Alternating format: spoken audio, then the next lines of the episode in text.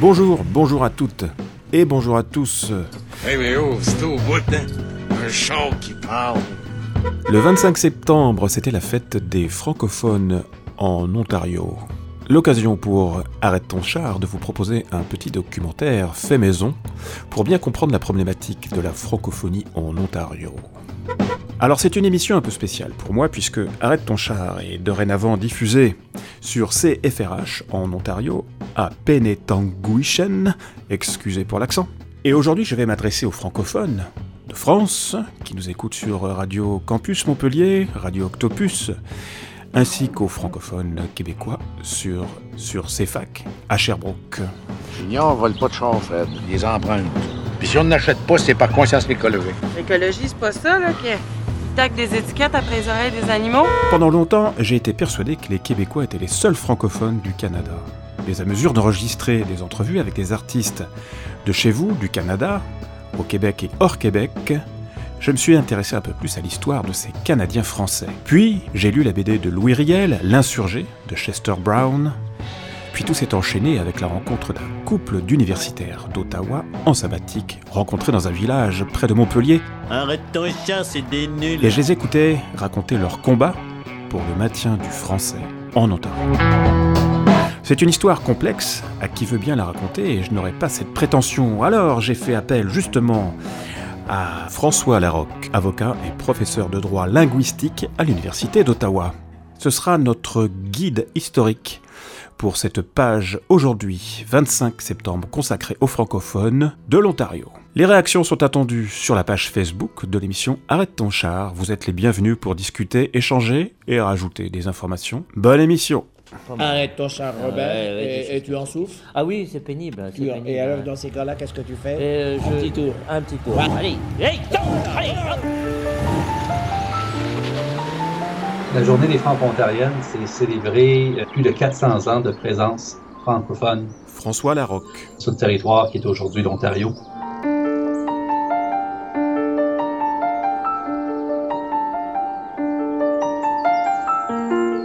Il y avait évidemment d'autres peuples ici avant nous euh, qui ont toujours été là. Les puissances coloniales euh, françaises et d'abord anglaises se sont succédées sur ce territoire-là. En Ontario, euh, après la conquête, après la chute de Québec, eh ça se passait en anglais. Même si ça n'a jamais été proclamé la langue officielle de cette province, c'est un fait, tout simplement, que c'est imposé, un état de fait. Il n'y avait pas de disponibilité de services en français, il n'y avait pas de grande euh, faveur qui était accordée à la puissance colonisatrice précédente, donc les francophones.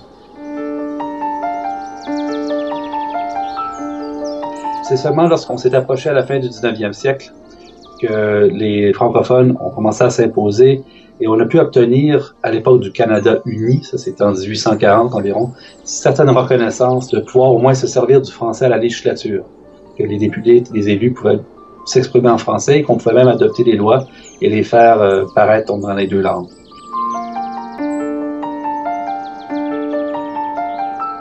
Et cet état des- de fait-là est devenu la norme euh, après la Confédération canadienne. Donc, lorsque le Haut et le Bas Canada sont entrés ensemble pour former la Confédération canadienne avec le Nouveau-Brunswick et la Nouvelle-Écosse, on a reconnu cette possibilité-là d'avoir les lois fédérales dans les deux langues et les tribunaux fédéraux également.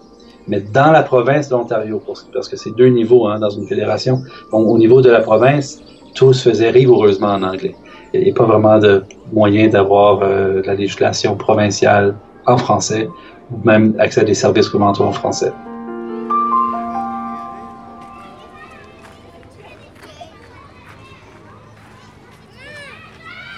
On a commencé à voir au début du 20e siècle, c'était des mesures liberticides pour tenter même d'éliminer euh, les écoles françaises. S'ils étaient pris à parler français dans la cour d'école, JC Lozon. ils devaient copier à, euh, 100 fois I will not speak French in school. I will not speak French on the school grounds. I will not speak French on the school grounds. I will not speak French. I will not speak French. Jean Arsenault. Ils sont pas bêtes, ces salauds. Après mille fois, ça commence à pénétrer dans n'importe quel esprit. Ça fait mal, ça fait honte. Puis là, ça fait plus mal. Ça devient automatique et on speak pas French on the school grounds and ni anywhere else non plus. Jamais avec des étrangers. On ne sait jamais qui a l'autorité de faire écrire ces sacrées lignes à n'importe quel âge, surtout pas avec les enfants. Faut jamais qu'eux ils passent leur temps de recess à écrire ces sacrées lignes. I will not speak French on the school grounds. I will not speak French on the school grounds. Les écoles françaises à l'époque, c'était les écoles confessionnelles, c'est-à-dire des écoles religieuses. Et les ordres religieux chrétiens euh, francophones qui ont été responsables des écoles euh, de langue française. Et si le fait français a pu survivre jusqu'au début du 20e siècle, certainement, c'est grâce à ces ordres-là et leurs écoles.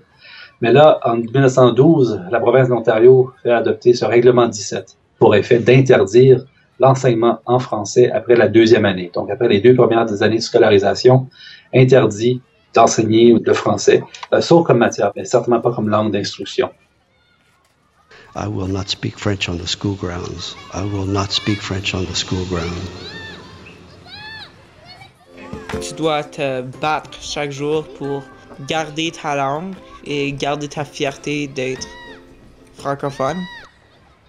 Mais là, les conseils scolaires francophones de l'époque ont décidé que c'était inacceptable et ils ont lutté fort. Ils ont mené des, des résistances, euh, de la désobéissance civile, ni plus ni moins, où ce que les euh, commissions scolaires ont, ont, continué néanmoins à enseigner le français en cachette après les heures de classe. Et lorsque les inspecteurs euh, de la province visitaient les écoles, on cachait les livres. Les étudiants avaient une routine pour cacher des, des trucs pour qu'on puisse continuer, continuer à enseigner en français.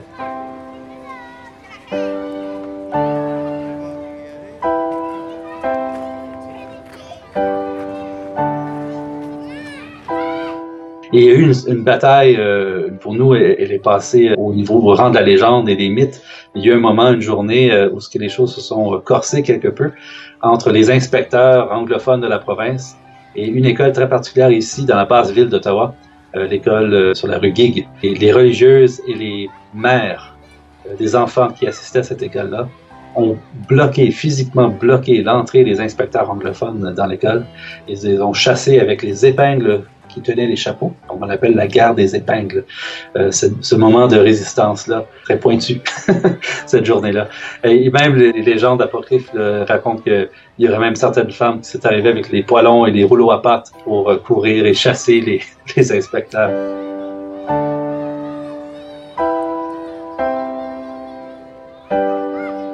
J'aimerais ça aller faire mes études en français et je veux continuer toute ma vie en français.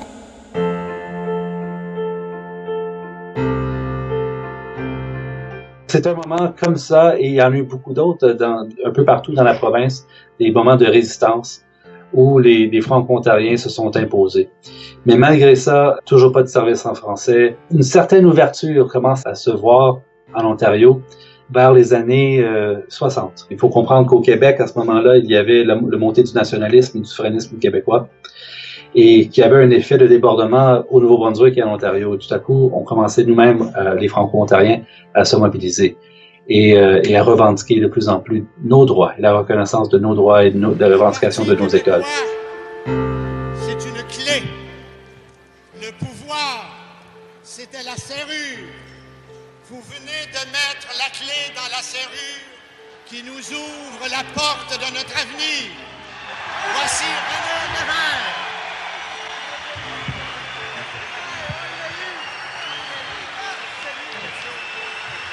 Ce pays du Québec viendra uniquement quand une société adulte, confiante en elle-même, l'aura approuvé par une majorité claire et démocratique dans un référendum, comme nous l'avons promis.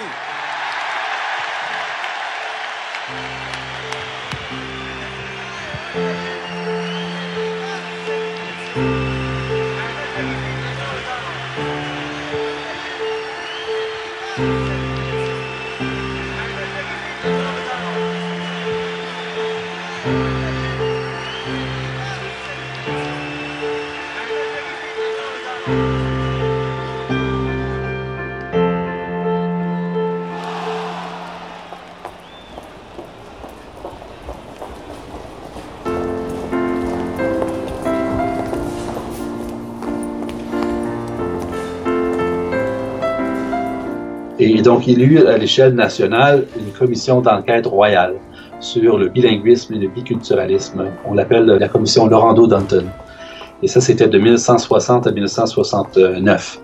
Elle s'est soldée par la production de plusieurs rapports et des recommandations importantes qui recommandaient que l'Ontario devienne une province officiellement bilingue, que le Canada devienne un pays officiellement bilingue et que le Nouveau-Brunswick devienne une province officiellement bilingue.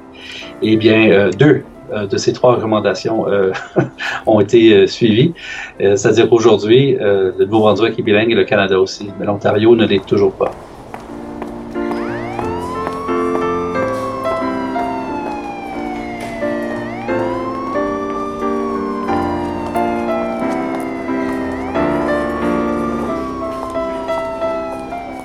Reconnaître toutefois qu'il y a eu progressivement, surtout à partir des années 60, une ouverture envers la francophonie ontarienne et une volonté de la part des différents gouvernements de reconnaître davantage de droits pour cette communauté-là, pour qu'elle puisse s'épanouir. Donc, il y avait les écoles qui ont été reconnues euh, à partir des années 70. Mon village à moi, où, j'ai grandi, euh, Sturgeon Falls, dans le nord, euh, moyen nord d'Ontario, a été le, le site d'une autre crise scolaire où le conseil scolaire avait la discrétion, oui ou non, d'ouvrir les écoles. On était 80 francophones dans ces écoles-là, 20 anglophones, et l'école s'appelait Sturgeon Falls High. Et l'enseignement se faisait en anglais la plupart du temps. Après la crise scolaire de Sturgeon Falls en 1971, la province a reconnu qu'il convenait de donner une école, l'école secondaire franco-cité, qui est toujours là aujourd'hui et à laquelle moi j'ai assisté. donc je suis un peu l'heureux bénéficiaire des démarches que les ancêtres et, mes, mes grands-oncles et mes grands-tantes ont, ont, euh, menées euh, en mon nom. D'être capable de parler le français? Oui. Mais pourquoi? Pense une petite minute avant de me répondre. Pourquoi c'est important pour toi? Parce que si je parle en anglais, mon papa va jeter hors de la maison. Il va te dans la maison, puis pourquoi? Parce qu'il n'aime pas qu'on parle en anglais. Quand tu parles les deux langues, tu peux avoir plus d'options pour un job. Comme un docteur, s'il y a un patient qui est dans trouble et il est presque mort, il peut me parler français s'il comprend juste le français.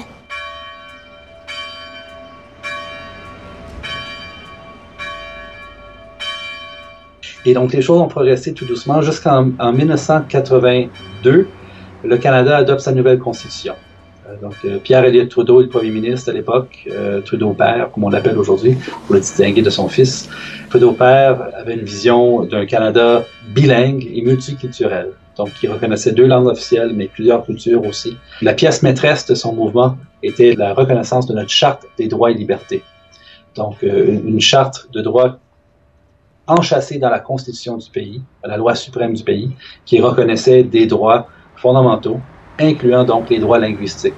Le droit notamment, euh, évidemment, aux services fédéraux dans les deux langues, euh, le droit aussi à l'éducation aux frais des provinces, donc le droit aux écoles dans la langue de la minorité partout au Canada, pas juste en Ontario, pas juste au Nouveau-Brunswick, pas juste au Québec, mais partout au Canada. Et à ce jour, c'est ce qui fait vivre la francophonie euh, en Colombie-Britannique, en Alberta et, et ailleurs, où lorsqu'on est très loin du Québec, souvent on peut se sentir isolé, mais donc les écoles deviennent ni plus ni moins des centres culturels, des, centres de, transmission de la langue et de la culture.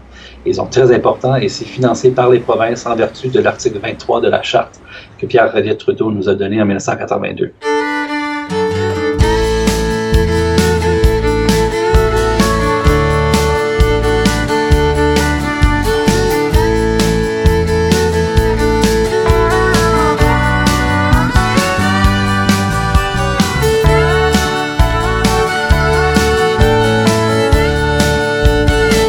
Ça a commencé, je te dirais, une période, là, ce que moi j'appelle l'âge d'or de la francophonie en Ontario, euh, où de, les, succès s'enchaînaient.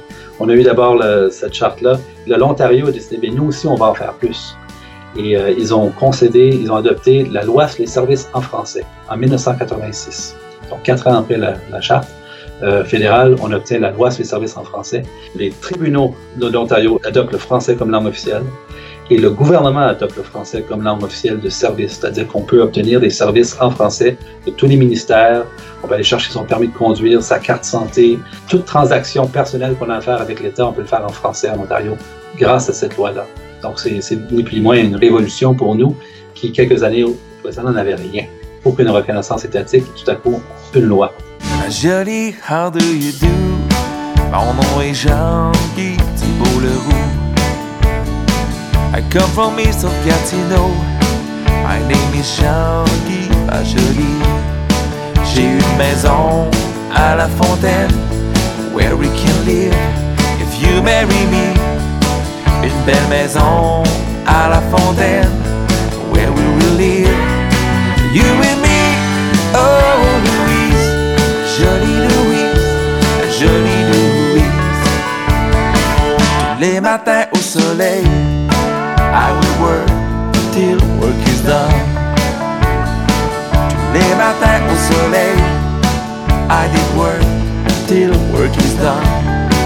And one day, the foreman said, Jean-Guy, we must let you go.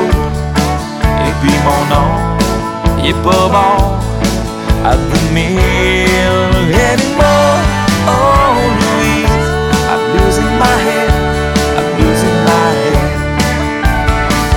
kids are small, for entry.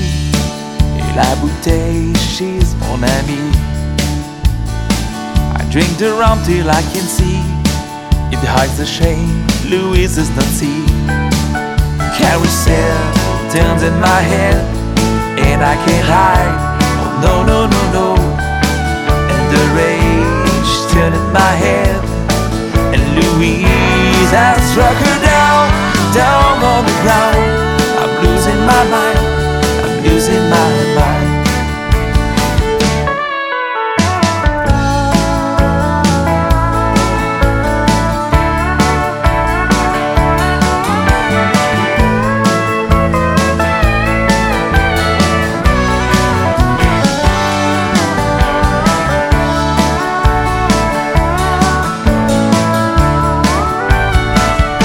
septembre 63, years are gone, and so is Louise. Ontario did it go, la ville de Toronto. Now my they roll down tous les jours. Oh no, no, no, no. And I remember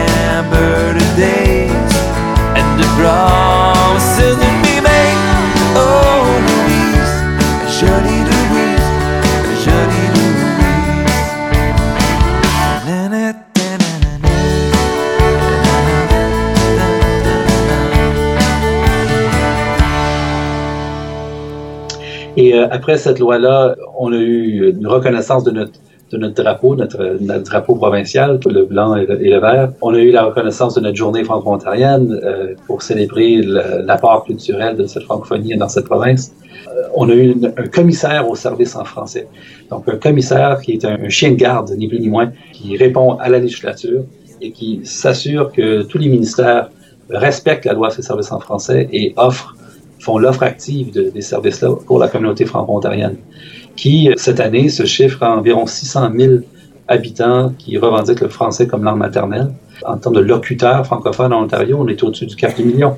Donc, dans une province de 13 millions d'habitants, un million qui sont capables de parler le français revendiquer les services en français, c'est bien. C'est la plus grosse population francophone au Québec. C'est un peu naturel que ça soit ainsi dans notre pays aujourd'hui. Un véritable mouvement de résistance. Monsieur Dockford arrive en ville. Les Franco-Ontariens veulent faire reculer le gouvernement conservateur sur l'annulation du projet d'université francophone. Ils demandent également le retour d'un commissaire indépendant au service en français. On ne prendra pas ça. Il n'est pas question qu'on va laisser faire des choses comme ça. Où est-ce que vous vous attaquez à nos institutions? Et là, malheureusement, euh, l'automne passé, après l'élection du gouvernement conservateur de Doug Ford, on connaît le jeudi noir au mois de novembre, qui est le- la journée, un jeudi euh, où ce que le, le- budget, les mesures du gouvernement provincial conservateur annoncent la coupure, la disparition, ni plus moins, du commissariat au service en français. Donc, notre chien de garde, notre porte-parole au sein du gouvernement, il était euh, aboli. Le poste n'existe plus.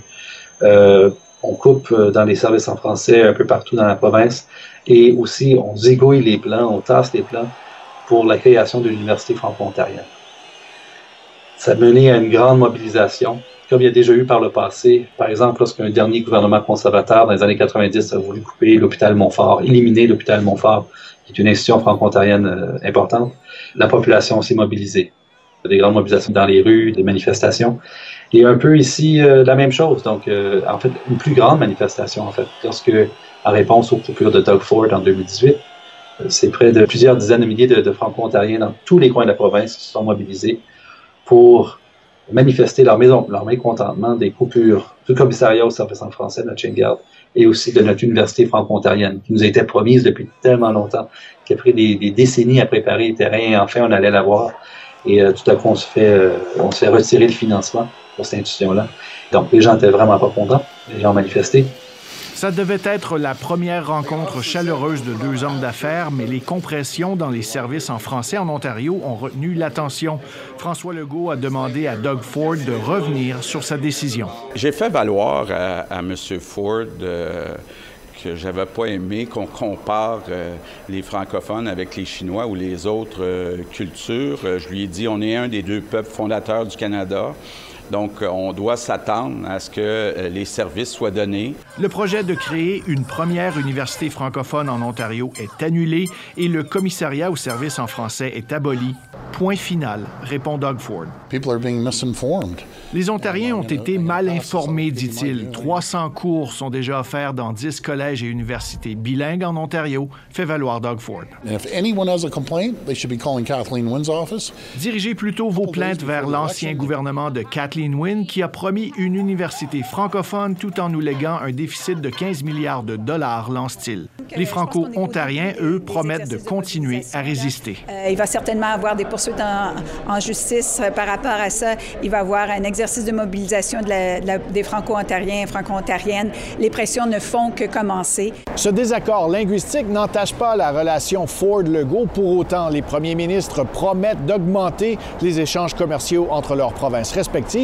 Ils ont aussi discuté d'une éventuelle alliance énergétique. La langue et les affaires, ce sont deux dossiers séparés, a dit François Legault.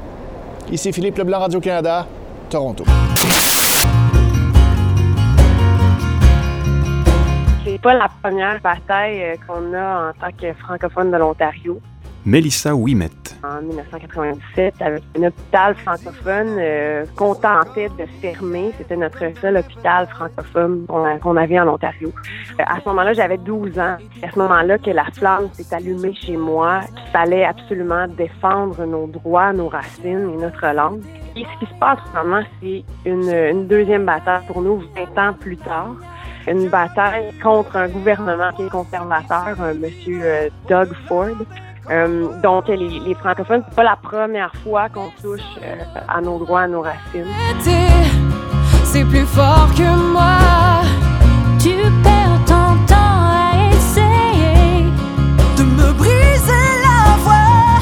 Ça déraille, une bataille, mais je reviens toujours à bon pas. Qu'on y croit, qu'on aime ou pas.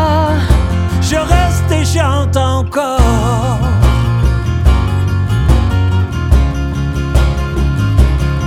On me mentira, les promesses en l'air ne voleront pas plus loin. Et combien de fois on me guidera sur les mauvais chemins? Et que ben faut qu'on me guidera sur les mauvais chemins hein? Et que ben faut qu'on me guidera sur les mauvais chemins hein? Qu'importe la distance. Je ne donnerai jamais ma chance. Je trouverai la lumière au cœur de la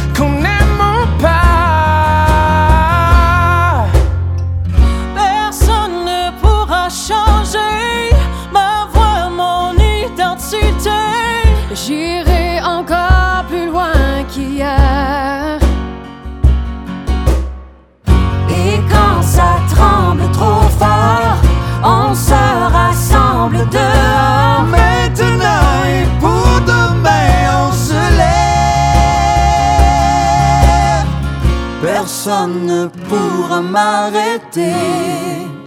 Non, personne ne pourra m'arrêter. C'est plus fort que moi. Tu perds ton temps à essayer de me briser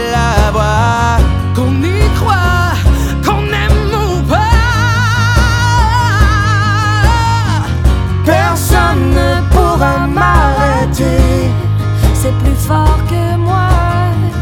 Tu perds ton temps à essayer de me briser l'envoi.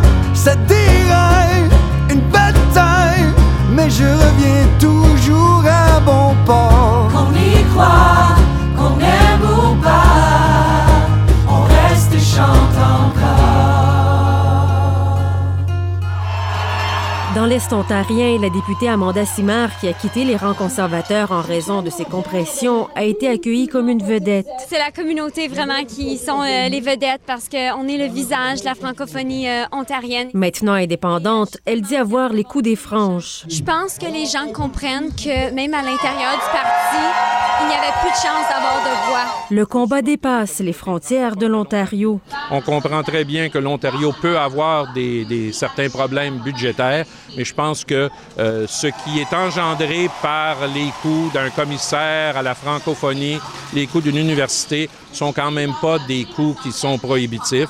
Pour la ministre fédérale de la francophonie, le gouvernement Ford fait fausse route. Et en matière de, de droit linguistique, la règle, elle est claire. Lorsqu'on modifie des lois, on modifie les lois pour renforcer les droits linguistiques, jamais pour les affaiblir. L'envergure de cette mobilisation n'est pas sans rappeler un autre moment phare de l'histoire des Franco-Ontariens. Il y a tellement de ressemblances entre euh, tout le dossier de Montfort et qu'est-ce qui se passe aujourd'hui. C'est dans la langue de Shakespeare que l'avocat qui était au cœur de cette cause s'est adressé au premier ministre Ford. We are fighting for our Francophone University and we will win! Cette bataille dépasse maintenant les générations. Je vais aller à l'université euh, francophone plus tard, puis en Ontario, passer ici. Et ça a donné des résultats. Le gouvernement fédéral, qui est vraiment le porte-étendard du bilinguisme à l'échelle du pays, s'est impliqué, il a commencé à négocier, prêter ses bons offices. L'Université de l'Ontario français, finalement, le financement, on l'a trouvé, on s'est entendu, le, le fédéral et le gouvernement euh, ontarien. Mais vous savez, il y a 15 000 personnes qui sont descendues dans les rues le Ah 1er oui. décembre dernier.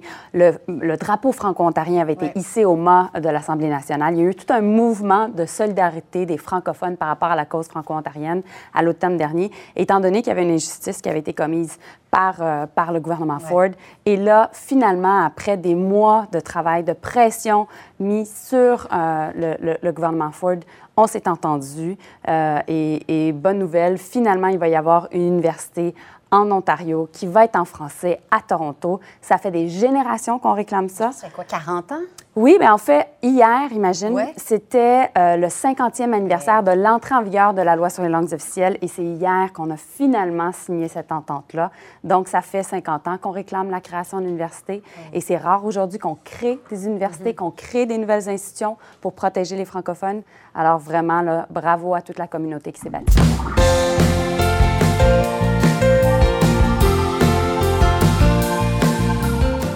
Ils ont assuré donc le financement de l'université, une entente de financement qui a été mise en place tout récemment avec la province. Donc, le fédéral va assurer le financement de, de cette université franco-ontarienne pour les quatre premières années et la province ensuite sera en position de reconstruire le financement. Donc, une entente de huit ans de principe. Devant nous, on peut s'attendre à, l'existence de cet déploiement de cette université-là. Mais toujours rien pour le commissaire au service en français. Au contraire, ce qu'on voit, c'est que les, compétences qu'exerçait jadis le, commissaire ont été maintenant transférées à l'ombudsman de la province, qui est un poste euh, de chien de garde ici, mais qui n'a pas le même mandat de promotion euh, linguistique euh, et de défense des droits linguistiques le commissaire avait. Il est simplement là comme dernier recours, une fois qu'on a épuisé nous-mêmes en tant que citoyens nos recours de faire des plaintes pour les services en français qui disparaissent. Alors nous sommes dans une période, je, vous dirais que c'est plus, plus sombre par rapport à ce que ça a été dans les dernières années. Les Franco-Ontariens, c'est euh, c'est une communauté qui est avant tout euh, persévérante, un peu comme les irréductibles gaulois d'Astérix. Il y a d'autres mesures par le passé qui ont tenté de les faire disparaître. Ils sont toujours là. On va aussi persévérer durant cette, euh, cette crise ici, si on peut l'appeler ainsi. Les choses vont aller en s'améliorant euh, dans un avenir euh, j'espère, pas trop lointain.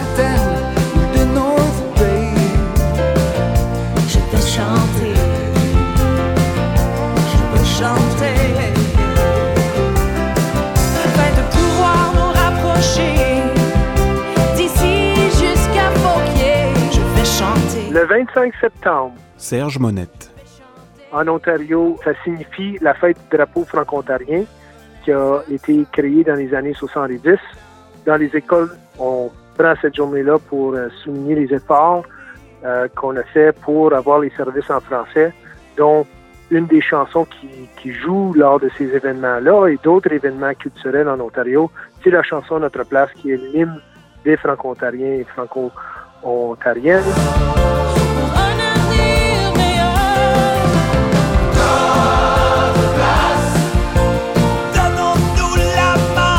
Cette célèbre chanson figure sur le tout premier disque de Paul Demers, un album éponyme paru en 1990.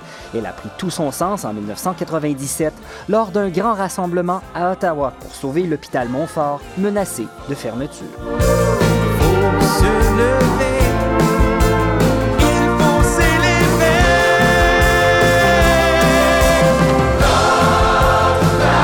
En 1990, Paul Demers devient l'un des cofondateurs de l'APCM, l'Association des professionnels de la chanson et de la musique franco-ontarienne.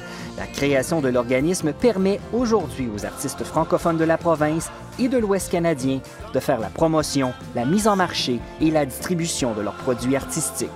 C'est le plus beau leg que Paul Demers a laissé à sa communauté. Nathalie Bernardin.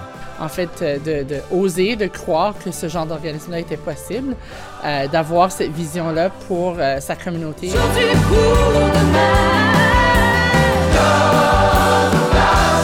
Un artiste est rien sans sa communauté. Puis tu fais partie d'une communauté tu. Et on tisse des liens. Puis il faut tisser des liens partout, à travers du monde. Que tu sois hein, français, africain, on, a tissé aussi la langue française ou la communauté maintenant. Puis tu as fait un peu allusion à ça, tu sais. Aujourd'hui, ben, on- c'est mondial.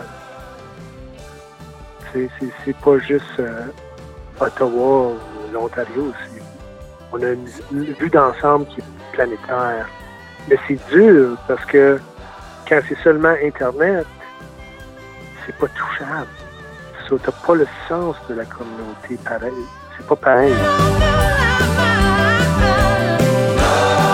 Le 25 septembre devrait être toute l'année. C'est d'aimer la musique francophone toute l'année. Mais plus particulièrement toute la culture francophone.